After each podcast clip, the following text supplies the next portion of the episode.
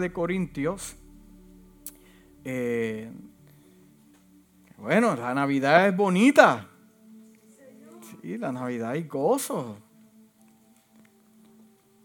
¿Usted tuvo la oportunidad de ver esa unión de planetas?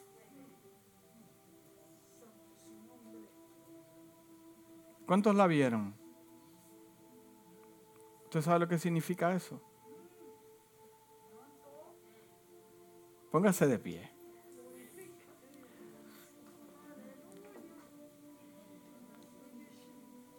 Las estrellas, Dios los llamó por su nombre.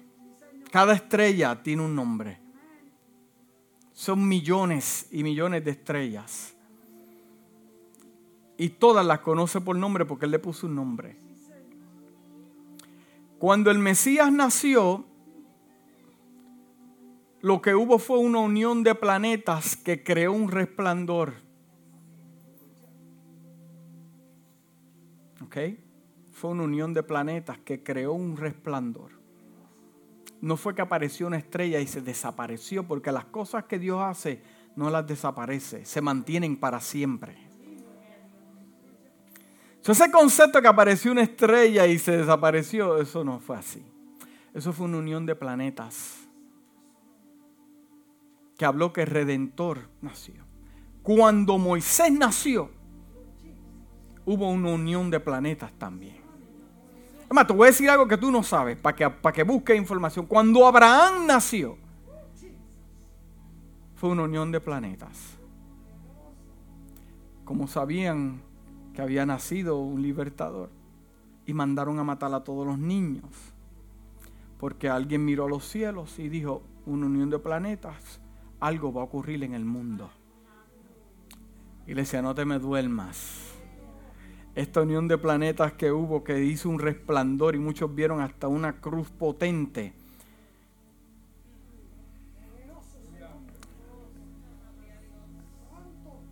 Abre los ojos. yes. Primera Corintios capítulo 2 versículo 9. Primera de Corintios capítulo 2, versículo 9 dice, antes bien como está escrito, cosas que ojo no vio ni oído escuchó, ni han subido en corazón de hombre, son las cosas que Dios ha preparado para los que le aman.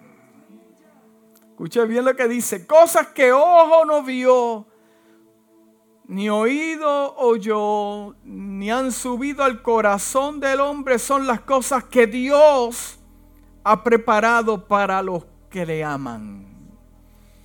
Te adoramos, eterno Dios, en esta mañana, creador del universo, Dios sobre todo Dios.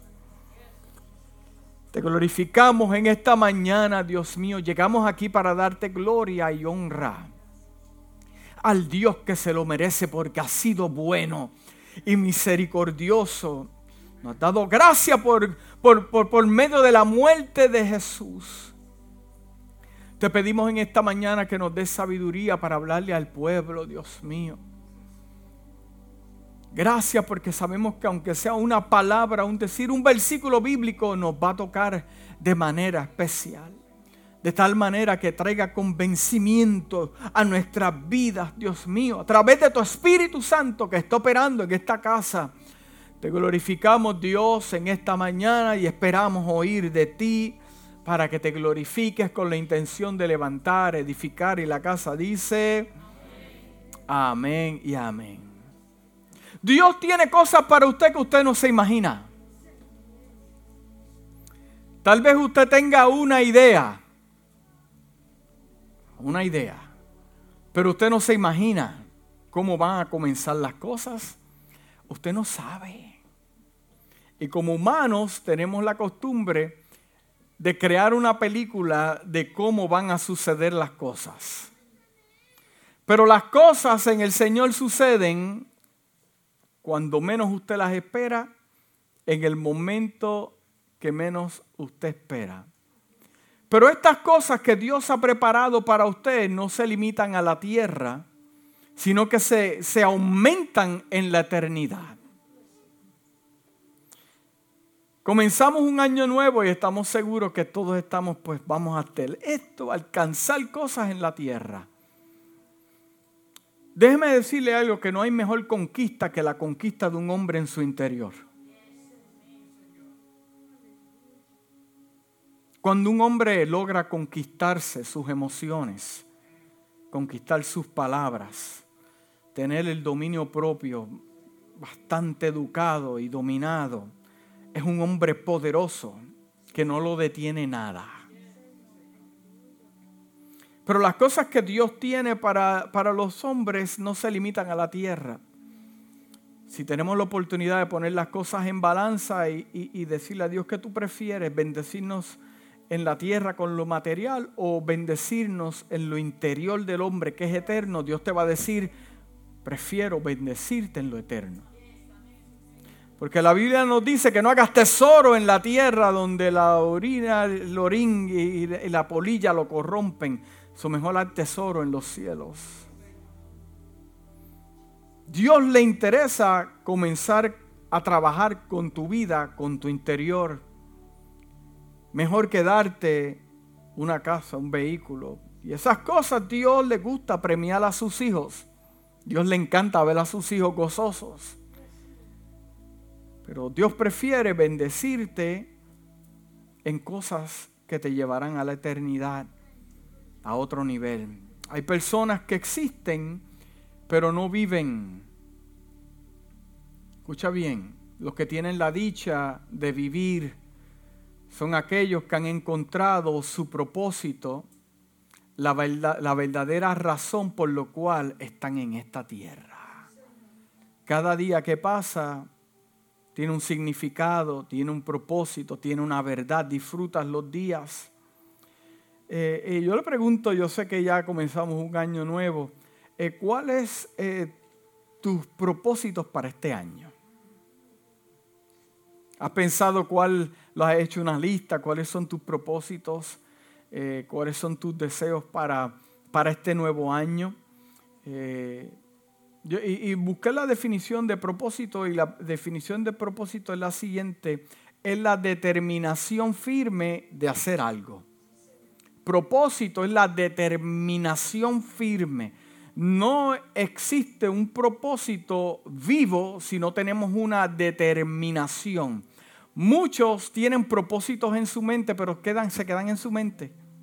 Yo quiero hacer esto, yo quiero lograr esto, yo quiero moverme a esto, pero como no tienen una determinación, una definición, ese propósito nunca se llevará a cabo. La segunda definición de propósito es objetivo que se pretende alcanzar. Hay gente que tiene propósitos buenos y propósitos no muy buenos. Pero este año nos proponemos a tener propósitos buenos. ¿Cuántos dicen amén? Porque una de las recetas para fracaso en los propósitos es mezclar las emociones con los propósitos.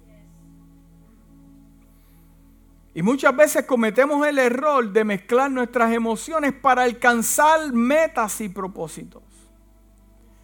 Porque en las emociones también se encuentran los temores. No me atrevo. Eh, eh, eh, y si no se me da, mira todos los que hay haciendo lo mismo, uno más. Sí, pero lo que usted tiene que entender es que Dios lo bendijo a usted.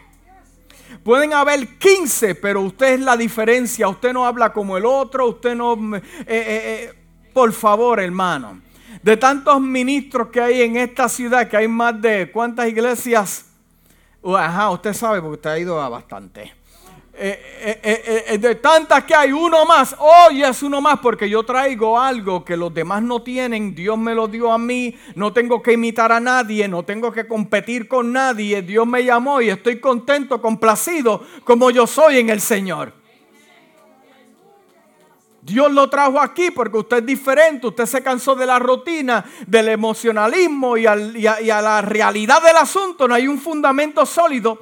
Viene la prueba, el tormento y usted se derrumba porque le mostraron que una relación con Dios es una relación con emociones.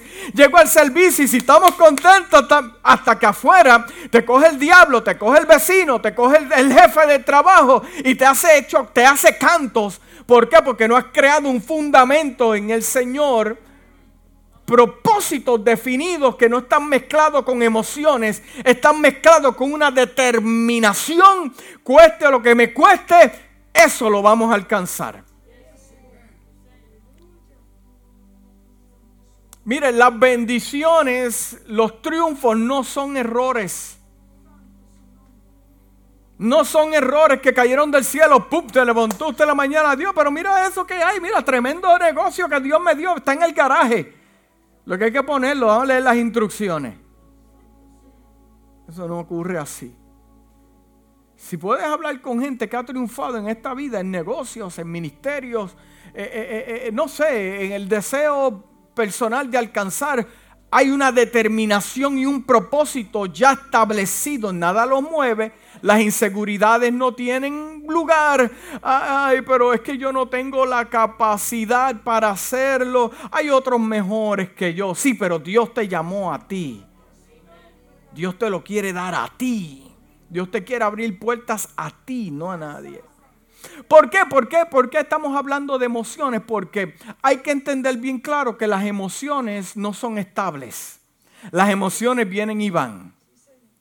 Mira, las emociones se pueden alterar hasta con una palabra que le digan a usted. Las emociones se pueden alterar hasta con algo que usted vea. Y por eso nosotros no podemos mezclar las emociones con los triunfos, porque las emociones van y vienen, pero la determinación tiene la capacidad de solidez, movimiento y alcance. Si quieres tener éxito espiritual, escúchame bien, como también ministerial y en las cosas eh, eh, eh, seculares, deseos, sueños, tenemos que aprender a dejar las emociones a un lado. Esto lo tenemos que aprender ya, no mañana, no, ya.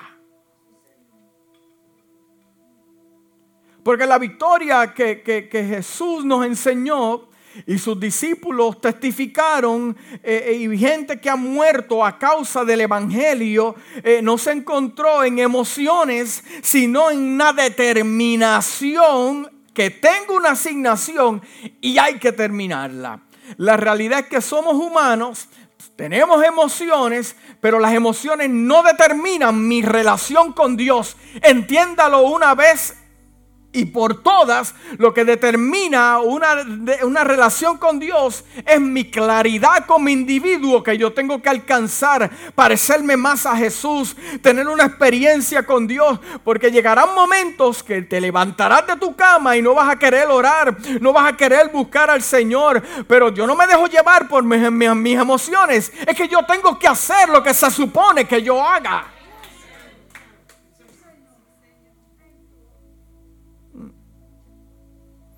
Hay que escoger bien, bien, bien, sabiamente nuestros propósitos. Eh, yo le voy a dar un consejo para este próximo año. Eh, escoja algo que glorifique a Dios. Que glorifique a Dios. Porque usted sabe que, que las estadísticas dicen, eh, nos habla de un 90%, diga 90% de los buenos propósitos que comienzan el primero de enero, ni siquiera llegan al mes de febrero. Un 90% de lo que la gente se propone en el primero de enero. Primero, mire, yo sé que usted está haciendo cambios. Eh, ya está pensando, vamos a hacer esto. Eh, eh, la comida, tiene el traje que no le sirve, lo tiene ahí, por fe me lo voy a poner, pero la fe sin obra es muerta. Usted puede tener fe que ese traje, ¿sabe qué? Ey, ey, Eh, me, lo, voy a poner y voy a disfrutar. Pero cuando ve el cheesecake... Mmm,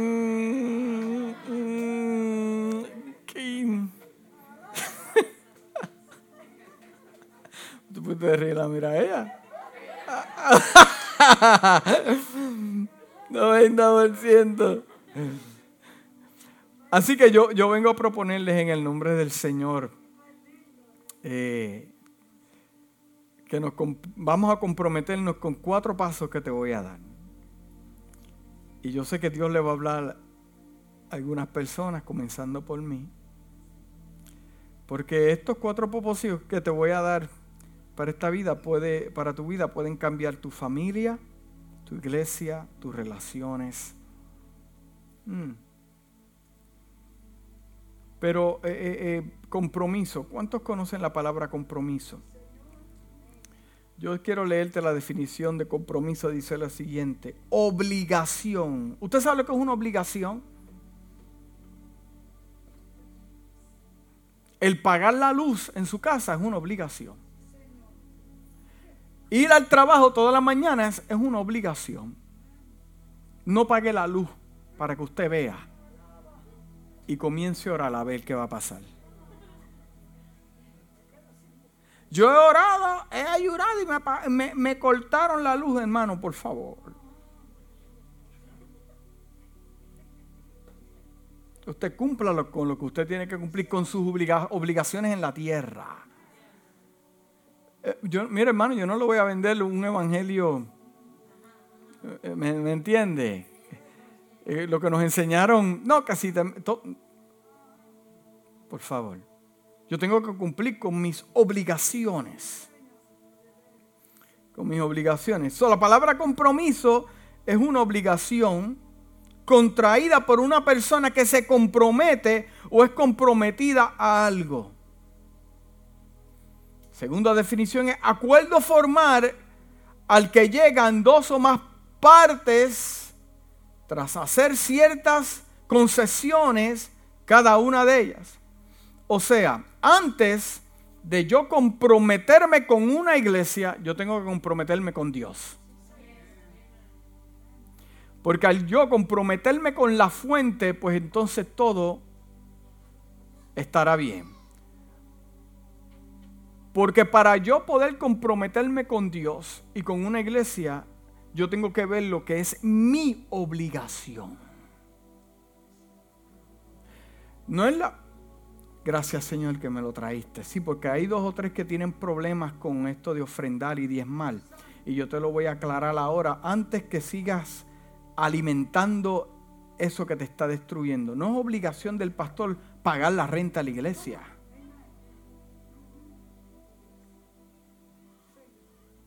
Es la obligación de la iglesia. Y yo soy parte de la iglesia. Así que yo diezmo y ofrendo también. Es mi obligación. Así que ahí está. Gracias Señor, porque yo sé que había algo por ahí, pues ya está claro. Mira, escucha bien. Solo hay dos opciones con respecto al compromiso. ¿Estás dentro o afuera? En el compromiso hay dos opciones solamente. O estás comprometido o no estás comprometido. No, porque, en el compromiso no existe una en el medio. Cuando yo me comprometo con Dios para que transforme mi vida, porque Dios comienza con uno antes de transformar a los de afuera, porque muchas veces queremos transformar a los de afuera antes de ser transformado adentro. Y por eso la, única opción que tienen es alte esto, peínate así, vístete así. No, no, no, transfórmate adentro porque afuera es fácil esconderlo, adentro es fácil esconder. O sea, no existe una en el medio. Hay una diferencia, escuche bien, entre el interés y el compromiso. Cuando estás interesado en hacer algo, lo haces solo cuando las circunstancias lo permiten. Bueno, si estoy contento, lo hacemos y si no estoy contento...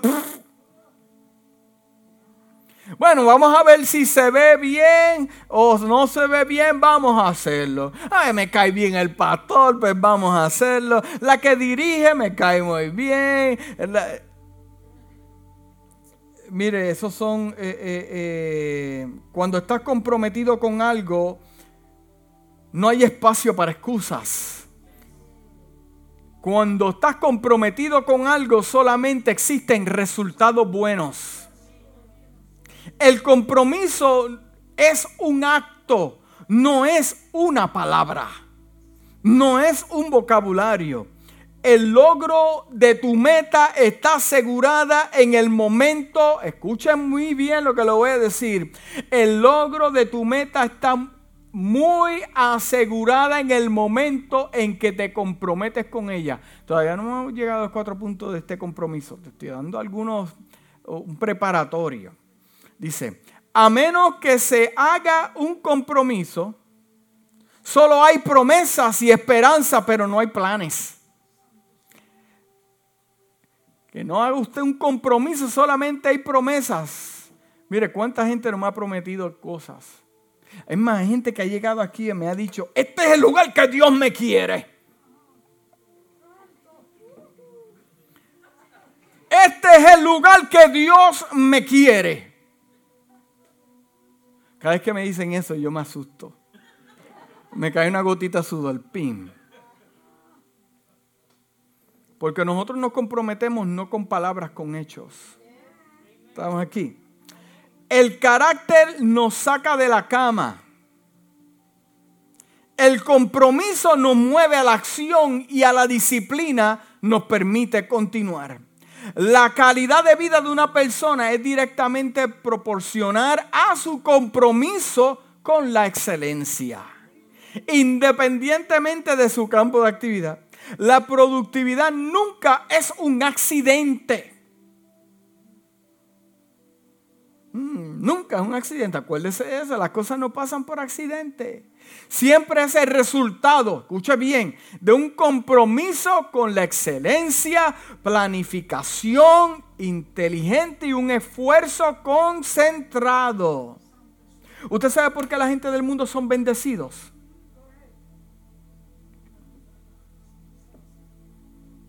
¿Usted sabe por qué la gente del mundo son bendecidos? Porque la iglesia comete el error de dejarle todo a Dios y decirle, Dios abre esto, el del mundo no trabaja así. A pesar de que muchos, no todos, pero muchos no incluyen a Dios en sus planes. Pero ¿sabe lo que tienen? Un compromiso, una determinación, ponen hoteles, ponen moles y dice, pero ¿qué es esto? Y compran terrenos y montan casas y el cristiano siempre a ver qué pasa, sentado en la butaca, déjame ver que me llegue el cheque, que me llegue, que sea Dios, que eso no trabaja así. Entonces el problema es que vemos eso y nos quejamos y nos, y nos amargamos nuestra vida, pero mira aquel que tiene esto, pero lo que pasa es que mientras tú estabas durmiendo, aquel ya estaba trabajando, estaba sembrando, se levantó temprano y tú peleando, ¿y qué pasa aquí? Pero es que mientras tú jugabas golf, aquel está leyendo un libro. Come on, people.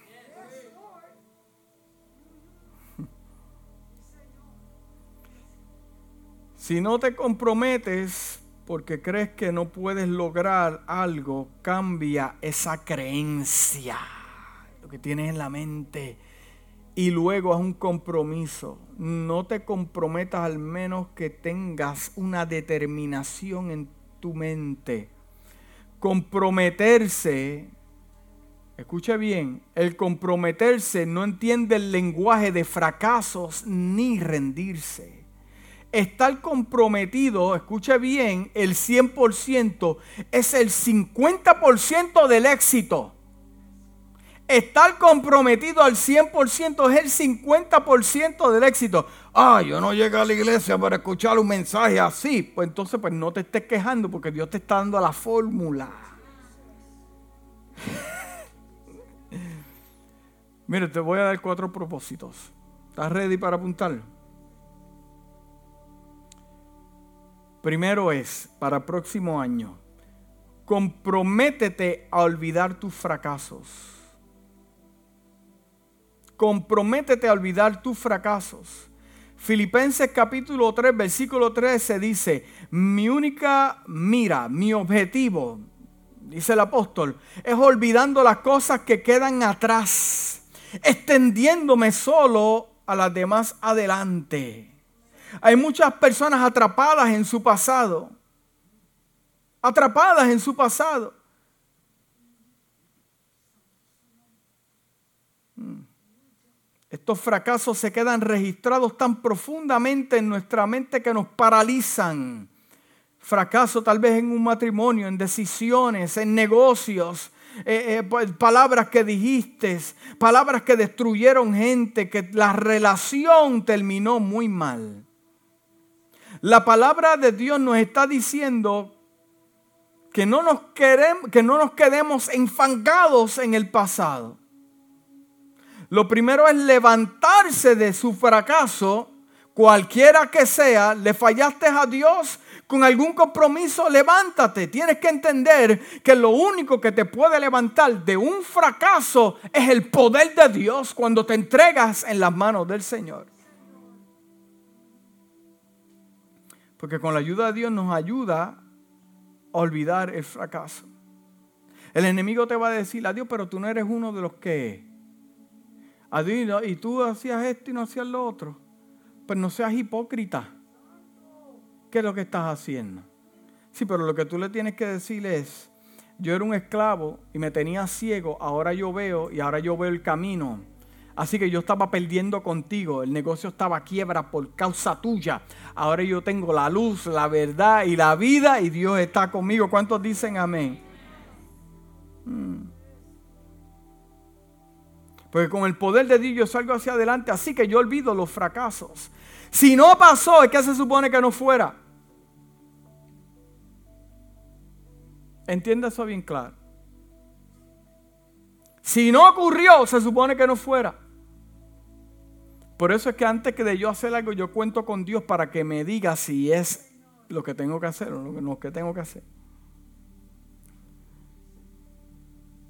Con la ayuda de Dios yo me comprometo a olvidar mis fracasos. La palabra del Señor dice en el Salmo 103, versículo 8 al 13, el Señor es clemente y compasivo, lento para la ira y grande en amor no sostiene para siempre su querella, ni guarda rencor eternamente. No nos trata conforme a nuestros pecados. Oh, wow. Ni nos paga según nuestras maldades. Tan grande es su amor por los que le temen. Como alto es el cielo sobre la tierra, tan lejos de nosotros echó nuestras transgresiones como lejos del oriente al occidente. Tan compasivo es el Señor con los que le temen como un padre con los hijos. Vamos a llamar aquí la atención a la gente porque están medio dormidos. El próximo compromiso es el siguiente. Comprométete a abandonar tus rencores. Vamos a hablar con los asuntos del perdón ahora. ¿Estamos ready? En Colosenses capítulo 3, versículo 13 dice, soportándose los unos a los otros y perdonándose mutuamente si alguno tiene queja contra el otro, como así como el Señor os ha perdonado o lo sabéis de hacer vosotros también. Esto es un reto difícil para nosotros arrancar de nuestro corazón los rencores y resentimientos que entre más viejos, más entrelazados están en nuestro corazón. Si existe rencor es porque en realidad no has perdonado.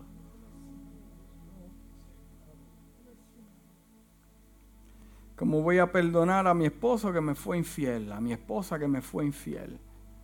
Sí, porque dice que la perdona hasta que hay una discusión y lo traes. ¿Cómo voy a perdonar al que me levantó calumnias? ¿Cómo voy a perdonar a aquel que me usó, me robó? ¿Cómo voy a perdonar a esa persona que me mintió? Los resentimientos han destruido tantas familias. Han arruinado tantas amistades y dividido tantas iglesias. Uno de los problemas más comunes en la iglesia son los rencores y por eso Dios nos manda. Abandona el rencor en tu casa, en tu familia, porque lo que pasa en tu casa y en tu familia eh, llega a la iglesia.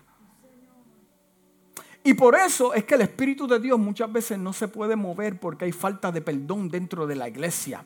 Un hermano molesto con el otro, un hermano, como dicen en mi país, enchismado con el otro. Y por eso es que Dios muchas veces no se mueve dentro de la iglesia. ¿Lo sabías?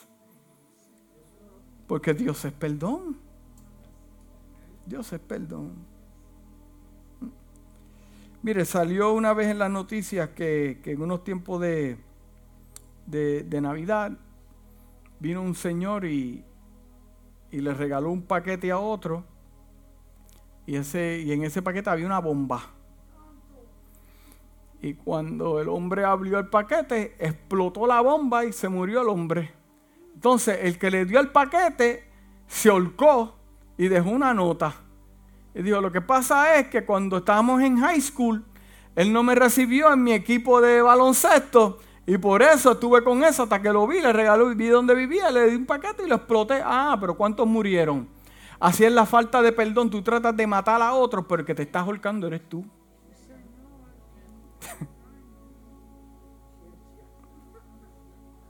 Hmm.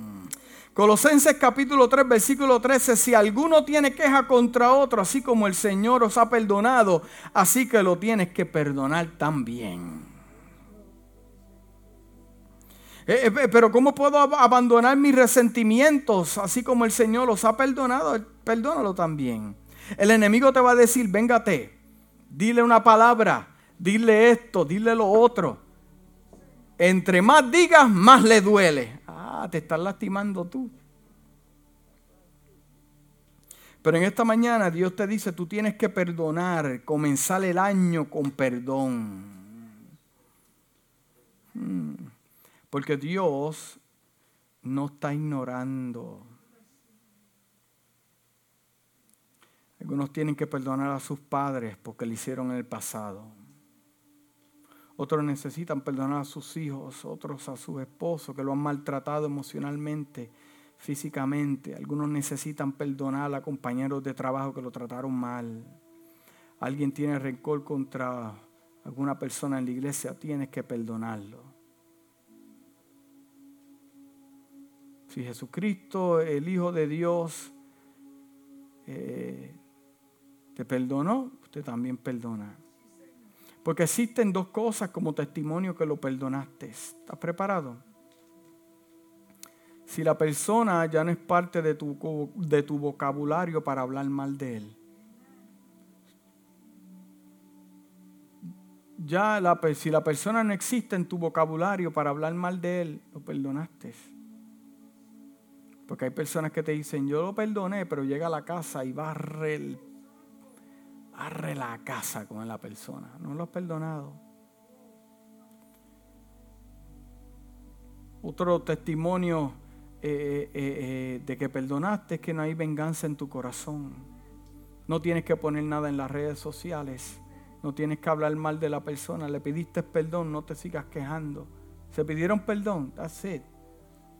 Pero, pero pastor, es que no, no, no añadiste que, que, cuando lo ves que no te irrite. ¿Sabes por qué yo no añadí esto? Porque las personas son buenos actores. Las personas saben actuar. Tienen la capacidad de abrazarte y por al lado hablar malísimo de ti. Las apariencias se pueden esconder, pero cuando tienes amargura en tu corazón, Mm. La Biblia dice en el libro de Lucas capítulo 6 versículo 45, el hombre bueno de buen tesoro en su corazón saca lo bueno y el hombre malo del mal tesoro de su corazón saca lo malo, porque de la abundancia del corazón... Pero yo quise buscar este asunto en inglés. Quise buscar este asunto en inglés. En la traducción Passion dice lo siguiente. Las personas son conocidas de la misma manera. De la virtud almacenada en su corazón, almacenada me dice a mí de que ha habido tiempo almacenando, depositando, añadiendo. ¿Verdad? ¿Qué dice? De la virtud almacenada en su corazón, la gente buena y recta producirá buenos frutos. Pero del mal que se esconde en sus corazones, los malvados producirán mal. Porque de la abundancia de lo que se ha guardado en su corazón será visto por su fruto y será escuchado por sus palabras. O sea, de lo que has tomado tiempo para depositar en tu corazón, por eso cuando usted viene a la casa del Señor y tiene una relación con el Señor, usted sabe lo que hace depositando en su corazón cosas buenas, virtudes de Dios, amor de Dios para cuando llegue el día malo. Pero el que no le interesa no ha depositado nada, o sea que en el día del conflicto va a salir lo que verdaderamente... Mm. Porque usted sabe algo, Dios me estaba hablando mucho de esto sobre el perdón anoche. Porque hay familiares aquí que nos han perdido perdón. Y Dios te dice en esta mañana, no comiences el próximo año sin reconciliarte con tu familia. Porque pedir, pedir perdón no es suficiente, tiene que haber un cambio. Pedir perdón no es suficiente. Es como el error que cometemos los cristianos, que cometemos un pecado y le pedimos perdón al Señor y con eso lo resolvemos todo. No, tiene que haber un arrepentimiento. Porque la palabra perdón tiene, tiene, que estar acompañada. La palabra perdón tiene que estar acompañada con qué? Con arrepentimiento, que significa en el griego original cambio de mente. El que logra, escucha bien, el que logra cambiar su mente, sus pensamientos, su forma de procesar, cambiará también sus hábitos, sus palabras, sus intenciones, propósitos. Mire, yo sé, yo conozco, he conocido, gracias a Dios en la iglesia no, no tenemos ese drama, que yo sepa, eh, eh, eh, de hombres que golpean a su esposa golpean a su esposa, después le piden perdón y lo resuelven con el perdón y la pobre dama lo perdona. Y viene la próxima semana y pam, ping, y le da otra vez y lo resuelve todo con perdón. Mira, no, métalo preso, que no te pida más perdón. Llama a la policía, lo arreglan rápido. ¿Qué what happened? No, ¿qué what happened? No. Mm. Mira, yo te juro a ti que no gasto más un dólar en, esa esquina, en alcohol, en cerveza. Yo te juro a ti que no lo voy a hacer. Oye, llega el viernes y se le olvidó el perdón. No lo resolvamos todo con perdón, tiene que haber cambios. Los que son transformados en Dios no son los que piden perdón. Escuche bien lo que les voy a enseñar. El perdón simplemente es una puerta.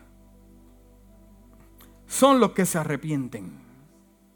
Los que son transformados en el Señor no son los que piden perdón, perdóname. No, son los que se arrepienten, porque el arrepentimiento te lleva a no hacerlo más. El tercer punto, ya casi termino comprométete más a restaurar relaciones. En Romanos capítulo 12, versículo 18 dice, si es posible, y en cuanto dependa de ustedes, vivan en paz con todos. Si es posible, y en cuanto a la dependencia de ustedes, vivan en paz con todos. Pero la versión voz en inglés dice lo siguiente, si está en tu poder, si está en tu poder, haz las paces con todo el pueblo. O sea, que trataste todos tus recursos. Tus recursos se gastaron, intentaste, hablaste, besaste, lo llevaste a Denis a comer, lo llevaste a Twisty Tree y no le cantó. Y, mire,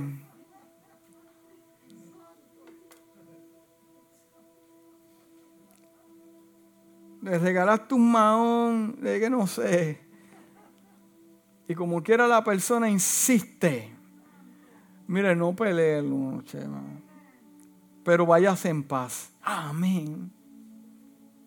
Y se va. Porque verdaderamente, ¿qué vamos a hacer? No podemos cambiar a nadie. Pero si está en tu poder de no decir la palabra, si está en tu poder de no maltratar, si está en tu poder de aprovechar ese momento, hazlo. En Mateo capítulo 5, versículo 9 dice, bienaventurados los pacificadores, porque ellos serán llamados hijos de Dios los que buscan la paz. Entonces yo quise entender un poco más este versículo, sí, porque hay personas que si no tienen pelea no están tranquilos. No hay emoción en el asunto. no busque pelea conmigo que pasar un susto.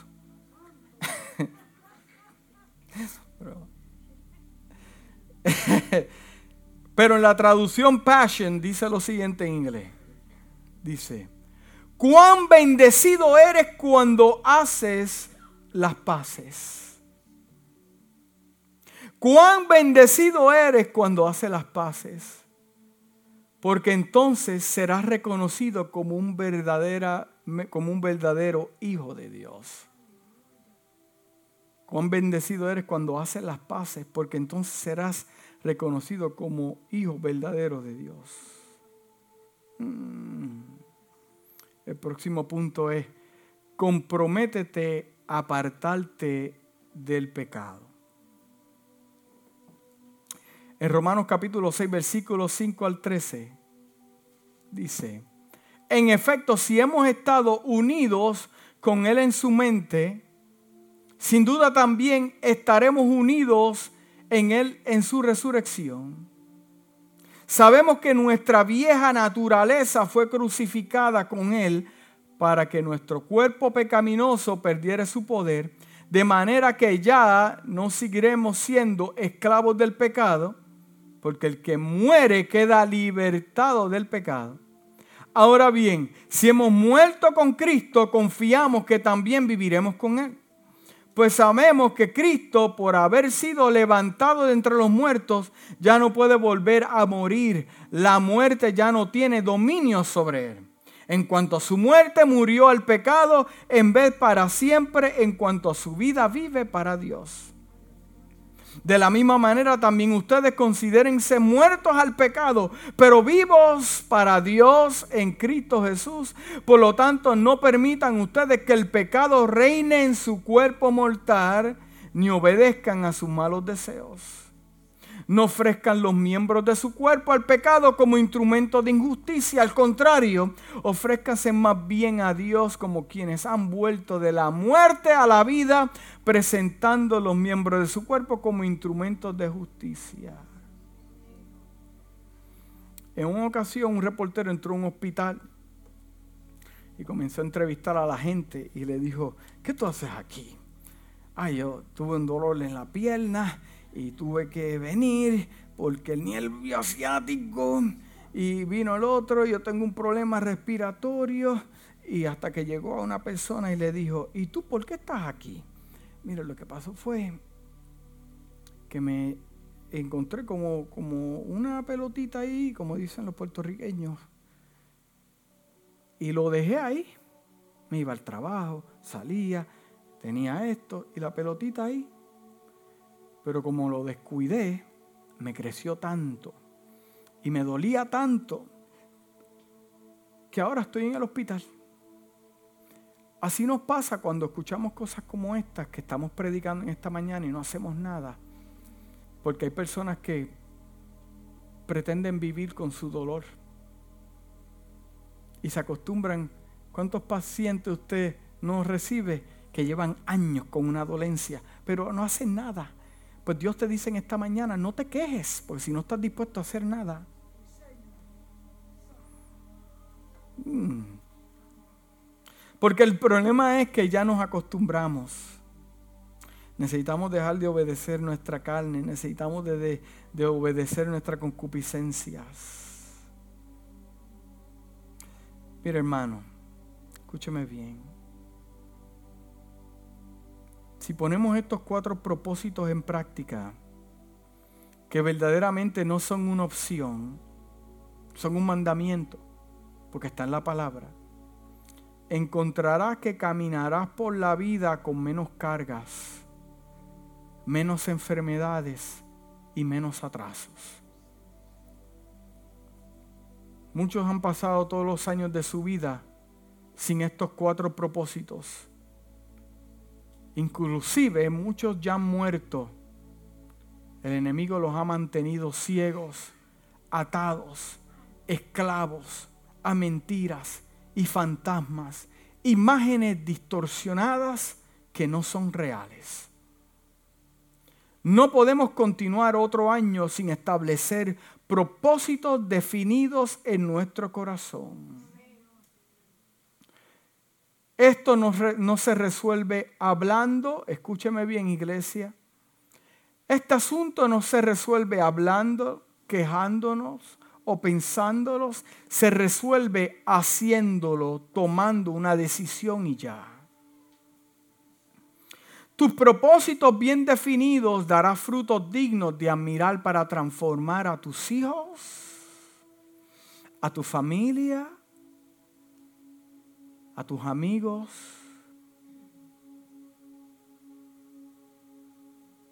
Y yo te voy a hablar exactamente como Dios me dijo que lo escribiera.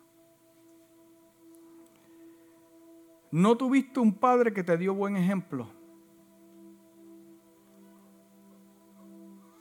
Un padre que te enseñó. Un padre que te mentorió.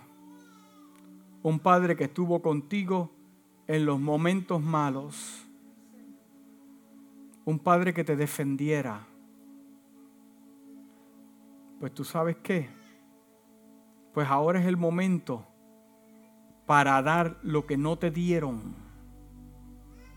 Porque tú sabes cómo se siente.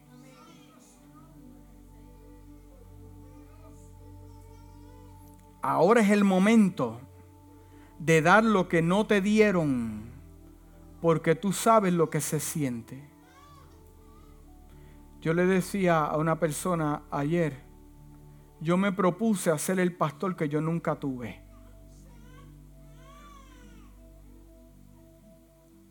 Yo me propuse hacer el pastor que yo nunca tuve.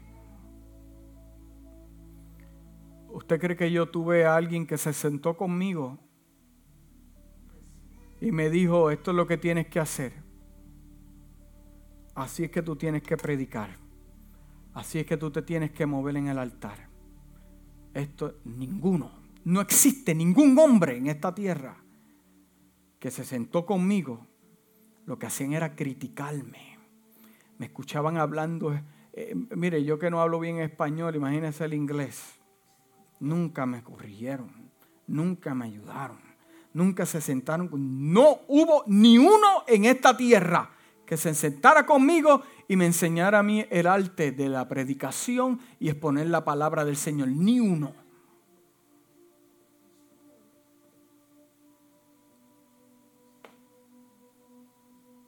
Otros han tenido el privilegio de tener un buen mentor. Pero los mentores que hay hoy en día, no todos, pero la mayoría, lo que quieren es extraerte algo en vez de darte. Porque quieren comer todos de tu plato hasta que te, toca a ti comer del plato de ellos.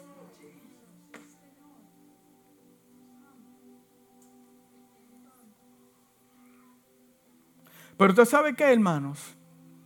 Ese asunto a mí me hizo más fuerte. Porque me hizo depender más de Dios y menos de los hombres. Más de Dios y menos de los hombres. Y por eso es que Dios me dio responsabilidad a mí en estos tiempos tan difíciles.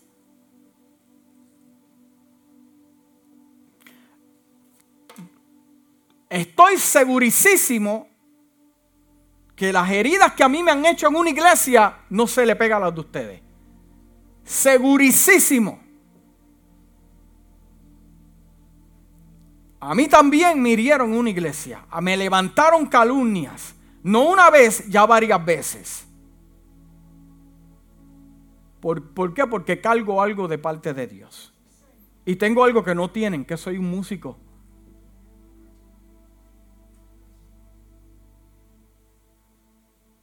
O sea, la excusa para este próximo año no es que la iglesia me hirieron. Siéntate conmigo y yo te voy a contar un cuento a ti de lo que es herir en una iglesia. Gente que me ha usado y me ha tratado de usar para obtener ellos ganancia, en vez de verme a mí como un potencial poderoso en las manos del Señor. ¿Cuál es la excusa? Si fuera por los hombres, yo no estuviera aquí. Estamos hablando claro Yo estoy aquí por Dios. Mi compromiso en esta iglesia no es con los hombres, es con Dios.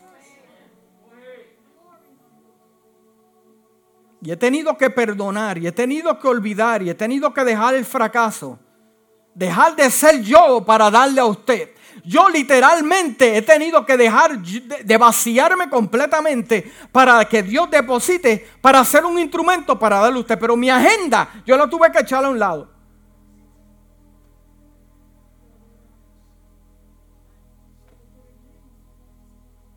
Estoy seguro que las cosas que yo he experimentado en una iglesia, usted no las experimenta.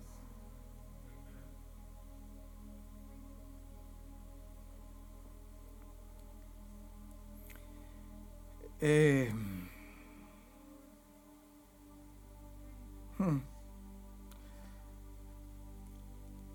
Mire, nosotros nos podemos esconder de los hombres, pero nunca nos podemos esconder de Dios, jamás. Y cuando Dios ve que hay injusticia, hmm. mire, este es el momento, ahora es el tiempo. Dios está preparando algo especial para tu vida. Él tiene un plan para los tuyos, cosas que tú no te imaginaste, cosas que tú no pensaste. Son las cosas que Dios tiene preparadas para los que le aman.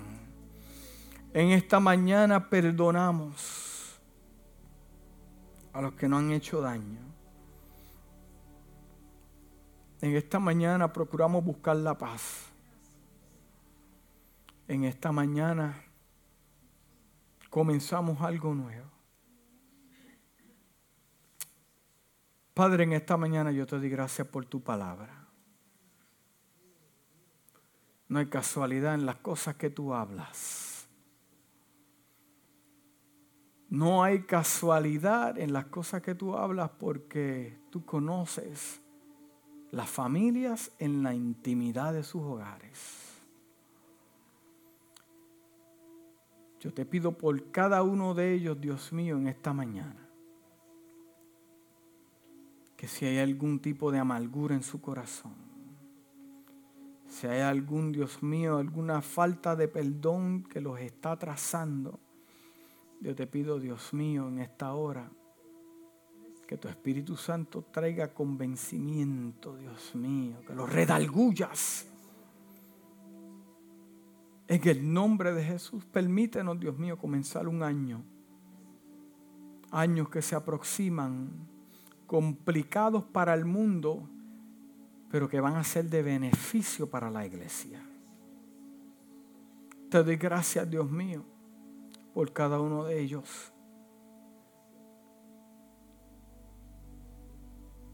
Te voy a dar un momento para que puedas reflexionar en tu corazón.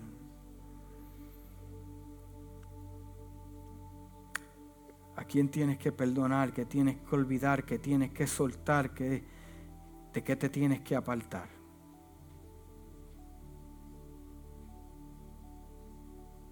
Ahora es la mañana. Hoy es la mañana.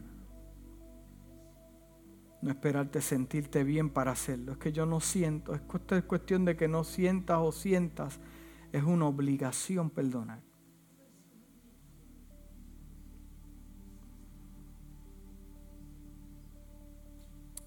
Gracias.